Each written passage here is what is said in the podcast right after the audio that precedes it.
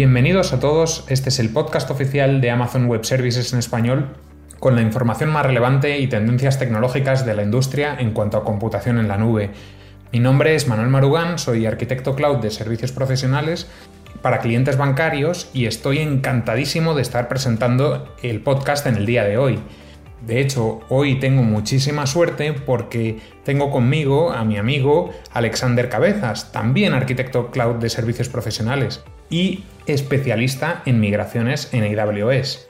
En el día de hoy nos estamos conectando desde Madrid y os quería mandar un saludo a todos nuestros oyentes de Latinoamérica, España y en general de todo aquel que nos escuche. Y bueno, ya sin más dilación, eh, bienvenido Alex, ¿cómo estás? Hola mano, estoy muy bien. Bueno, muchas gracias por la invitación y por la oportunidad de compartir con todos nuestros oyentes más información sobre migraciones. Estoy encantado de explicar el proceso de migración que llevo liderando desde mi etapa en Amazon Web Services. Qué bueno, Alex, estoy encantadísimo de que estés aquí con nosotros. Y lo dicho, en el podcast de hoy vamos a continuar charlando y analizando sobre la tendencia que tienen los clientes en el sector financiero respecto de acometer migraciones y las estrategias de migración a la nube y cómo ayudamos desde Amazon Web Services con nuestras metodologías y equipos. Entonces, eh, Alex, para comenzar, ¿nos podrías decir de forma sencilla por qué las migraciones son tan importantes últimamente para las entidades financieras? Por supuesto, mano. En muchos casos, una migración es realmente la forma más sencilla y rápida para comenzar a utilizar la nube y ver sus ventajas. Cabe destacar que los bancos y demás instituciones financieras apuestan cada vez más por la estrategia de la nube. Es cierto, porque además estamos tratando con clientes que tienen un parque enorme de aplicaciones. ¿Podrías darnos alguna idea de la magnitud que se espera en la nube? Por supuesto, pues mira, solo para darte una idea de la magnitud del tamaño del mercado al que estamos dirigidos, te comento algunos datos de un estudio de McKinsey que realizaron el año pasado. Ellos estiman que la nube generará más de mil millones de dólares para el 2030 y eso lo dividen en dos partes. 400 billones para modernización y más de 700 billones para la innovación. Wow. ¿Y en qué tareas piensan invertir esas cantidades inmensas de dinero? Pues hay muchas estrategias, pero yo destacaría las de crear nuevos productos y aplicaciones de negocio nativas en la nube. Y bueno, por supuesto, migrar las cargas de trabajo que ya existen. Fenómeno, Alex. Mil gracias por ilustrarnos ese valor cualitativo y cuantitativo que tiene la nube. Y como comentabas, migrar las aplicaciones o los workloads supone uno de los primeros pasos en el camino hacia la nube. Teniendo en cuenta esta gran relevancia, ¿nos podrías comentar cuáles son las mejores prácticas que debemos tener en cuenta para evitar bloqueos o impedimentos en el momento de que los clientes decidan migrar sus cargas de trabajo a la nube? Claro que sí. Creo que es importante que precisemos que durante la ejecución de migraciones hay que tener una serie de variables en cuenta con el objetivo de evitar posibles complicaciones. En primer lugar, debemos asegurarnos que antes de ejecutar la primera migración, el cliente haya realizado un caso de negocio muy muy detallado, en el que se demuestre que se acabará obteniendo un beneficio tras toda la inversión de tiempo, dinero y recursos. Esto le permitirá proseguir en su viaje a la nube mediante futuras migraciones. Otra medida súper importante es que el cliente tenga los recursos necesarios tanto tecnológicos como humanos, para poder escalar con la velocidad necesaria una vez ya se hayan ejecutado las primeras migraciones. Tienes toda la razón. Tomar la velocidad de crucero a veces no es tan inmediato ni tan simple como quisiéramos, y para ello es clave que las bases estén bien establecidas de antemano. Entonces, en este sentido, ¿crees que deberíamos recordar a nuestros escuchas de algún reto a nivel de formación para que, para que los empleados estén suficientemente empoderados? Sin duda, una de las claves para el éxito es asegurar que los equipos técnicos posean la formación necesaria y eso les permite estar al día del stack tecnológico que se va a utilizar durante la migración, que a menudo realmente es diferente del que se lleva utilizando hasta la fecha. En AWS tenemos multitud de recursos gratuitos para formación y certificación.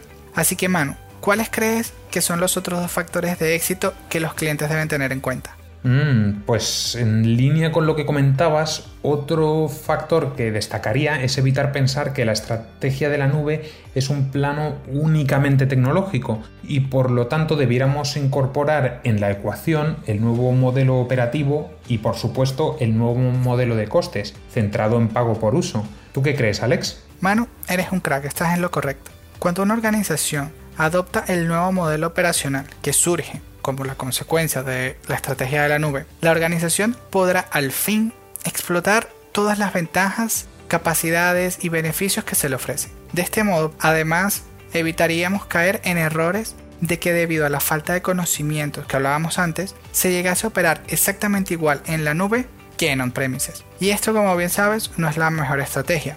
Por lo tanto, mano. Y por concluir un poco este tema, migrar a la nube es mucho más que solamente cambiar de stack tecnológico, es un cambio de cultura. Y eso requiere de mucho compromiso, tanto por parte de la organización como de las personas. Absolutamente, Alex. Migrar a la nube no es solo una tarea tecnológica, pero ahora viene la parte que más me gusta de todas. ¿Cómo podemos ayudar desde AWS a nuestros clientes para asegurarnos de que se lleven a cabo dichas prácticas? ¿Podrías explicarlo un poco a nuestros oyentes, Alex? Sí, claro. En AWS tenemos muchos años de experiencia en cuanto a migraciones complejas, por lo que hemos condensado todo ese conocimiento, experiencias y habilidades en un marco de trabajo que permite estandarizar una migración. Este marco lo llamamos CAF o Cloud Adoption Framework. ¿Podrías explicar a las personas que nos escuchan qué es exactamente el CAF y cómo ayuda a nuestros clientes? Claro, el CAF es un marco de trabajo en el cual se colocan las mejores prácticas obtenidas mediante la experiencia de cientos de proyectos de migración. Y la idea es que si se utiliza, los clientes puedan evitar caer en los problemas de los que hemos hablado anteriormente. Esto es genial, Alex, porque va a evitar muchísimos quebraderos de cabeza. Pero una pregunta, ¿puede cualquier persona acceder al CAF de forma pública? Por supuesto, existe muchísimo contenido público sobre el CAF. Pueden revisar el white paper y el sitio web. Solo el año pasado tuvo más de 250.000 visitas, así que los invito a profundizar todo lo que quieran sobre el CAF y su uso. 250.000 visitas, qué locura. Mm, ¿Podrías hacernos un pequeño resumen de cómo se ejecutaría una migración basándonos en el CAF? Sí, por supuesto. El CAF divide todo el proceso en cuatro grandes fases. Para iniciar tenemos la fase de envisioning, Aquí lo que se quiere es identificar a todas aquellas personas por parte de la empresa o de la organización que serán claves durante el programa de migración. Queremos saber quiénes son estas personas, ya que serán ellas quienes nos ayudan a identificar tanto los resultados de negocio esperados y los objetivos claves. Entiendo entonces que en esta fase es muy importante poner en sintonía los requisitos del cliente deseados con las iniciativas de adopción y de transformación en la nube. Exactamente, mano. Al conocer los objetivos claves de la organización, podemos trazar una hoja de ruta para todas las iniciativas de transformación necesarias para lograr los objetivos. También aquí es súper importante conocer las métricas que se usarán para medir el éxito de las iniciativas. Fenómeno. ¿Cómo sería la siguiente fase? La siguiente fase es la de, la de alineamiento. Aquí nos enfocamos en identificar las dependencias interorganizacionales y ayudar a los clientes a evaluar qué tan preparados están para la nube. Ok, te entiendo. En alineamiento trabajamos en entender cómo está organizado el cliente y evaluamos si ya están listos para migrar. ¿Qué tipo de herramientas usaríamos en AWS para medir estas capacidades de un cliente? Tenemos un conjunto de herramientas que se utilizan para completar el CAF. Por ejemplo, tenemos el MRA, que es el Migration Readiness Assessment. En ese se evalúan diferentes áreas de la organización por medio de un taller que se realiza con las personas clave del cliente para conocer realmente su situación actual. Además, tenemos otras herramientas como el RA2, que es el Resilient Architecture Readiness Assessment, basado enteramente en evaluar la resiliencia de la infraestructura y arquitectura del cliente. Entendido. MRA sirve para evaluar la capacidad de migrar y RA2 para evaluar la resiliencia de las arquitecturas de nuestros clientes. La verdad, Alex, te soy sincero y me encanta y me da muchísima seguridad poder poner a disposición de nuestros clientes estas herramientas porque nos aseguramos de que se benefician de la experiencia acumulada y sobre todo de lo que les ha funcionado a otros cientos de clientes. Y aquí viene mi pregunta respecto del Migration Readiness Assessment o MRA, ¿llegaríamos a migrar alguna aplicación durante este taller? No, en este taller no realizamos ninguna migración pero realmente estas comenzarían en la siguiente fase, que sería la de lanzamiento. Esa fase usualmente dura entre 60 y 90 días y su objetivo es desplegar aplicaciones piloto en producción muy rápidamente. Qué bueno, o sea que durante la etapa de lanzamiento ya tendríamos un set representativo de las aplicaciones migradas a la nube. Y ahora, volviendo a las fases del CAF, ¿cuál sería la siguiente fase según el CAF? Ya la última fase es la de escalar. Aquí tomaríamos todo el aprendizaje de las fases anteriores y con el respaldo de esos resultados obtenidos por medio de los pilotos, escalaríamos el proceso de migración al resto de la organización. Qué bueno, Alex, gracias por explicarnos de forma tan sencilla las fases de migración. Pero tengo otra duda, ¿cuál es el proceso que elegiríamos para identificar cuáles son las aplicaciones a migrar durante la fase de lanzamiento? Se tienen muchas variables en cuenta, por ejemplo el lenguaje de programación, prioridad de negocio. Pero algo muy importante es que esas aplicaciones sean lo más representativas para asegurar que comprendemos las complejidades a las que nos podríamos enfrentar. En cualquiera de los casos, la decisión final de cuáles aplicaciones tomar como piloto se toma siempre en conjunto con el cliente. Qué bueno, la verdad es que siempre son buenas prácticas acordar las aplicaciones en conjunto con el cliente. Y por otro lado, tengo entendido que el CAF se divide en, en diferentes áreas. ¿Cuáles son las que consideras más importantes? Bueno, el CAF efectivamente identifica cuatro grandes áreas de transformación, en las cuales los clientes pueden implementar sus iniciativas. Esas serían tecnología, procesos, organización y producto. Estas áreas operan de forma similar a una cadena de valor, comenzando con la transformación de la tecnología, pasando por procesos, organización y terminando con los productos. De acuerdo, Alex. Entonces estamos hablando 100% de una transformación en cadena, ¿correcto? Sí, justamente. Cuando el cliente ya no tiene que invertir tanto dinero y esfuerzo en mantener la infraestructura, puede realmente enfocarse en ya en lo que le interesa más, que es su negocio, bien sea innovar en nuevos productos, servicios o entrar a nuevos mercados. Fenómeno. Está claro que es una mejora que impacta en todos los niveles y áreas de una organización y sobre todo permite a las compañías centrarse en su negocio dejando de lado tareas que no les distingue, como la gestión de la infraestructura. Por otro lado, las cuatro áreas de trabajo del CAF son enormes y de hecho tengo entendido que el CAF además posee seis perspectivas diferentes. ¿Esto es correcto? Sí, exactamente, mano. Estás muy bien informado. Hay seis perspectivas. La primera engloba lo que sería el negocio, donde se ayuda a los clientes a asegurar que su inversión en tecnología realmente acelera la transformación digital y que logra los objetivos de la organización. Otra perspectiva es la de las personas, pero esta, mano, te la pregunto yo a ti a ver si te la sabes. ¿Tú qué crees que hacemos en cuanto a esta perspectiva? ¿Qué tío? Yo pensaba que preguntaba yo.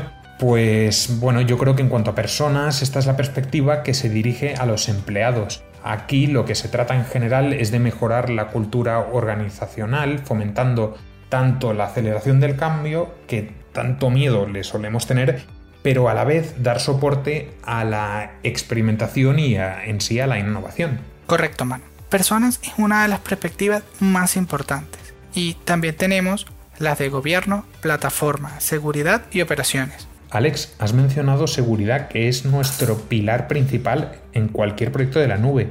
En cuanto a esta perspectiva, ¿qué destacarías, Alex? Justo, mano. Hacemos muchos esfuerzos para cumplir con los estándares más altos de seguridad y cumplir con las normativas tanto nacionales como internacionales, como por ejemplo la ISO, PCI, SOC, entre otras. Aquí, en definitiva, se trata es de asegurar la confidencialidad, integridad y disponibilidad de los datos y de las aplicaciones que se encuentran en la nube. Ok, ahora entiendo mejor el gran abanico de cosas que comprende la perspectiva de seguridad del CAF. Pero en cuanto a operaciones y plataforma, ¿qué diferencias hay?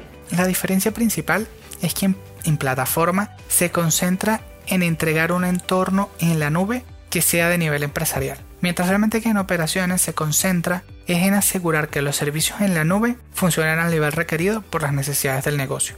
Vale, Alex, pues entonces ya solo eh, quedaría comentar la de gobierno, que si quieres esta me la quedo yo y que si no me equivoco es la perspectiva que se enfoca en asegurar que las distintas iniciativas de la nube se realicen de forma coordinada y así minimicemos los riesgos relacionados con la transformación. Así es, mano. Ya hemos repasado todas las perspectivas que componen el CAF. Para cerrar un poco esta parte, pues invitamos a todos nuestros oyentes a revisar la documentación del CAF 3.0 Estupendo, Alex. Gracias por este super baño de conocimiento. El link que comentas está disponible para todo el mundo en la descripción de este podcast. Y ya para cerrar, y en todo este proceso, ¿nos podrías explicar dónde entramos el equipo de servicios profesionales de AWS y cómo ayudamos a nuestros clientes en este tipo de proyectos? Por supuesto. Servicio Profesional, que además es el equipo en el que tú y yo formamos parte, se encuentra presente a lo largo de todo el proceso desde la preventa hasta apoyar la operación de las aplicaciones ya migradas a, la, producción,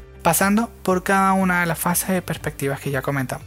En servicios profesionales tenemos cientos de personas certificadas para ejecutar las diferentes herramientas del CAF y además trabajamos codo con codo con el cliente en cada aspecto de la migración, desde el diseño hasta el modelo operacional en la nube. Muchísimas gracias Alex por toda la explicación que nos has brindado. Si me permites voy a hacer un pequeño resumen en el que destacar que AWS nos provee de diferentes herramientas, metodologías como CAF versión test, basadas en la experiencia de otras migraciones en diferentes clientes. Y bueno, por último, destacar que con la ayuda de servicios profesionales podemos ayudar a, cualquier empresa que esté interesada en contar con nuestros servicios para acelerar la consecución de sus objetivos de negocio, mientras que nosotros nos vamos a enfocar en poner las bases del proyecto en la nube. Con gusto, mano. Fue un placer poder compartir contigo y con todos nuestros oyentes. Si desean más información adicional sobre alguna de las fases o de nuestro CAF, pues desde ProServe vamos a dejar un link en la descripción de este podcast.